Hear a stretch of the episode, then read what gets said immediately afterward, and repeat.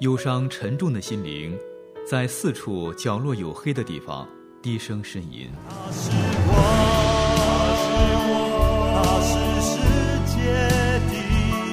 我们需要看见，给我们一束光，一个希望。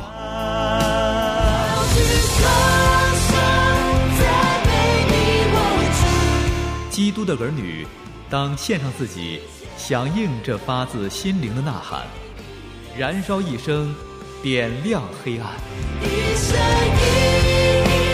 宣教事故时，燃亮的一生。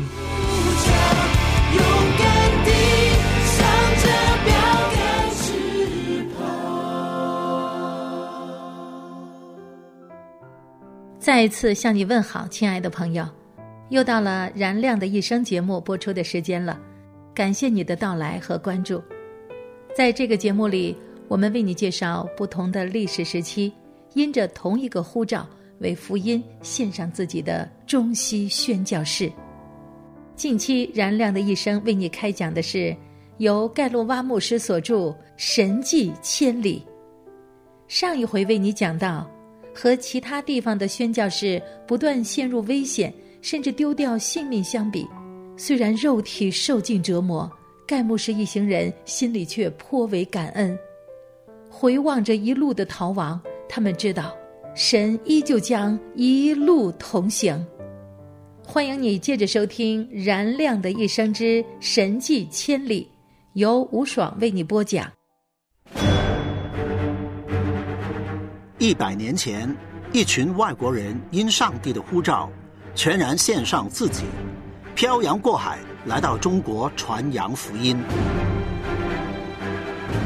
面对羞辱、逼迫、苦难和杀害，他们如何坚持和走过？欢迎收听盖洛湾牧师所著的《神迹千里》。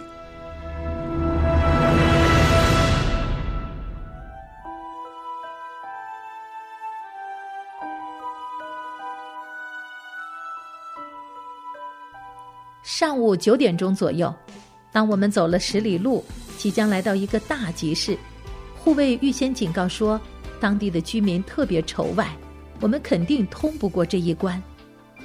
进了城门，我们被带到一家客店，像往常似的进到一间后面的屋子，身上的那一点路费所赋予的一点自主权，让我们第一次能够自己买食物，此外还奢侈的买了一把木梳。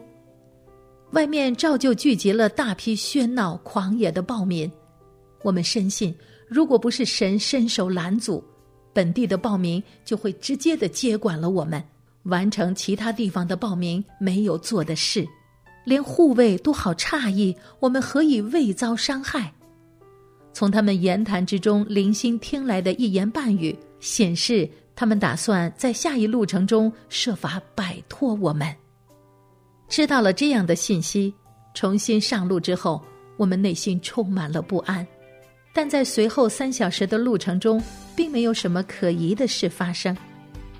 我们来到一个大村庄，停在村尾的一个小神龛前，卸下牲口后，就牵去客店的阴凉处。护卫则自行去吃饭休息，只留下我们顶着酷暑坐在拉煤车里。陷入不断增多的群情难料的民众包围之中，护卫在客店里密谋着怎么样处置我们。民间一般认为，势必要流洋人的血才能终止干旱。现在的问题是，需要流多少血？应该处死我们全体，还是指其中一人？要处死小孩或是成人？所有这些商议。不断由周围人群的窃窃私语，夹杂着许多同情和哀叹，传入我们的耳中。最后有消息传来说，已经决定要把两位女士就地处决，甚至地方都选好了——神龛右边的田野之行，将只押送我和两个孩子去泽州。似乎是因为本地民间相信，外国女人带有特殊的妖邪之气。是引起干旱和其他恶事的罪魁祸首。只有神知道那消息带给我们每个人的痛苦到底有多深。当我亲爱的妻子知道这情况，她脸上闪过一阵抽搐，告诉我她内心痛苦之深，随即又被一种属天的光辉所替代。这是上一回临行就死前我曾见过的。他转向我，以镇定的声音说：“我感谢神，你和孩子们能免于一死，有你照顾他们，在我是最大的安慰。可是我想到要亲眼目睹妻子被杀，而自己却继续活下去，就根本受不了。为了两个孩子和我自己，只能盼望神怜悯。”哪怕是借着死亡，也救我们脱离这难以言传的痛苦。当护卫终于从客店里出来，驴子随在其后，我们知道关键的时刻就要到了。牲口被套上车，下令出发。然而，竟像我们清早悄然离开客店似的，车子在一片静默中启动了，人群像愣住似的立定原地。我们的车没有往神龛右边的田野驶去，而是出了城门，上了去泽州的路。有关的决定在最后一刻被推翻了，不知是由于村中的长者们犹豫不决，或者有其他的原因，但显然不是因为护卫对我们的态度有了什么改变。他们甚至再度设法要摆脱我们，先派出两名自己人。前往泽州路上的大小各地，鼓动民众围攻我们。然而，虽有数千暴民等在那里，当车子缓慢地穿过人群中的窄道，他们就从两旁往后退，像被那同一种神秘的静默力量震慑住了。士兵们既大失所望，又明显的大感诧异：为什么竟不见一个人上前动手？或者高呼众人群起围攻，我们几近虚脱，困顿不堪，终于完成了那段既可怕又奇妙的旅程，抵达了泽州。因体验到身在其间三重的拯救，根本就忘记了饥饿、干渴和疼痛的四肢。泽州府城向来崇洋排外。罗马天主教虽得以在当地自己的堂址内立足，但巡回走访的基督教传教士们却不止一次的被赶出客店，逐出城外。我们来到城墙大门时，太阳即将平息，要硬着头皮进入一个充满敌意的中国城市，心中的心情和滋味真是语言无法形容。经过一般的村庄和乡镇。已经够我们受的了，而现在光看见高耸于眼前的城墙，就足以让人胆战心惊。我们刚进城门，就见到一帮衙门官吏领着一大群人守候在那里，并在其中认出那曾在韩殿带头指控我们的家伙。他们穷凶极恶的上前拽住牲口的头，迫使骡车调转回去，勒令我们离开，不许进城。那群人只顾恶言谩骂，拒绝听任何的话语。有好一阵子，我们的命运悬而未决。那一刻，面临两种可能：或被送回高平，或者被弃于路上流浪。然而，当负责护送的军官取出他将转呈同知的有关文件，情况立刻改观。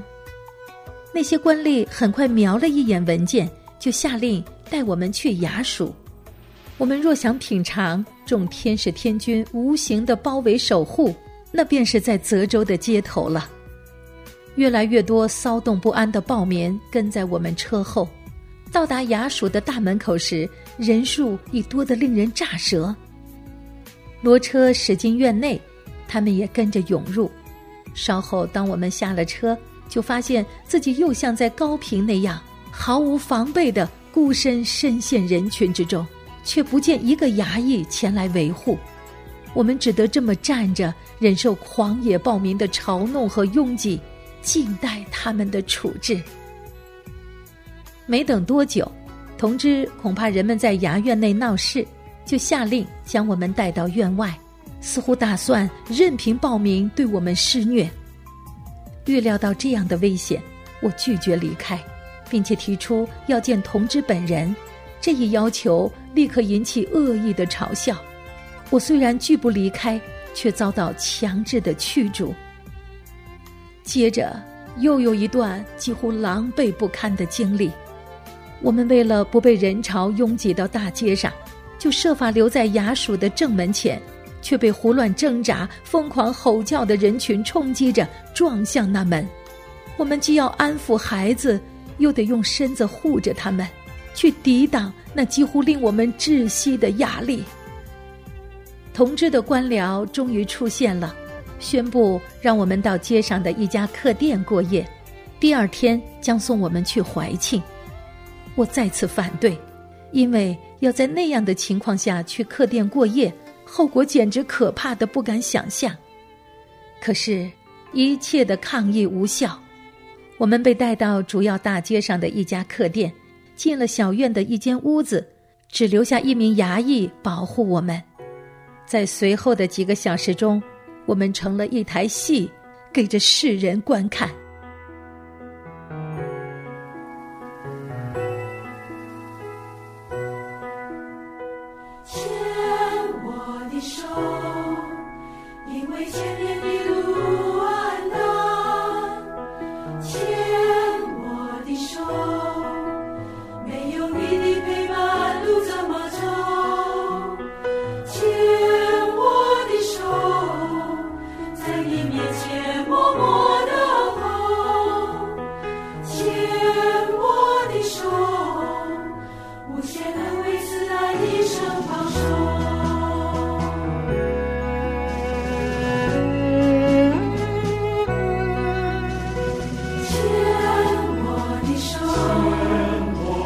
situation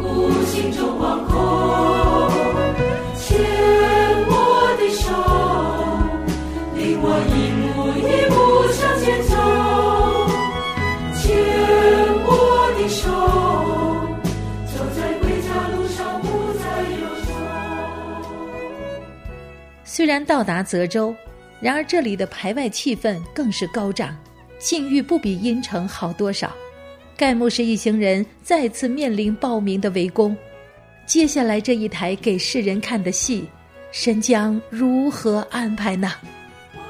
今天的节目到这就结束了，感谢你的收听，欢迎你在下次节目时间接着关注，听众朋友，再会。不再害怕，你的恩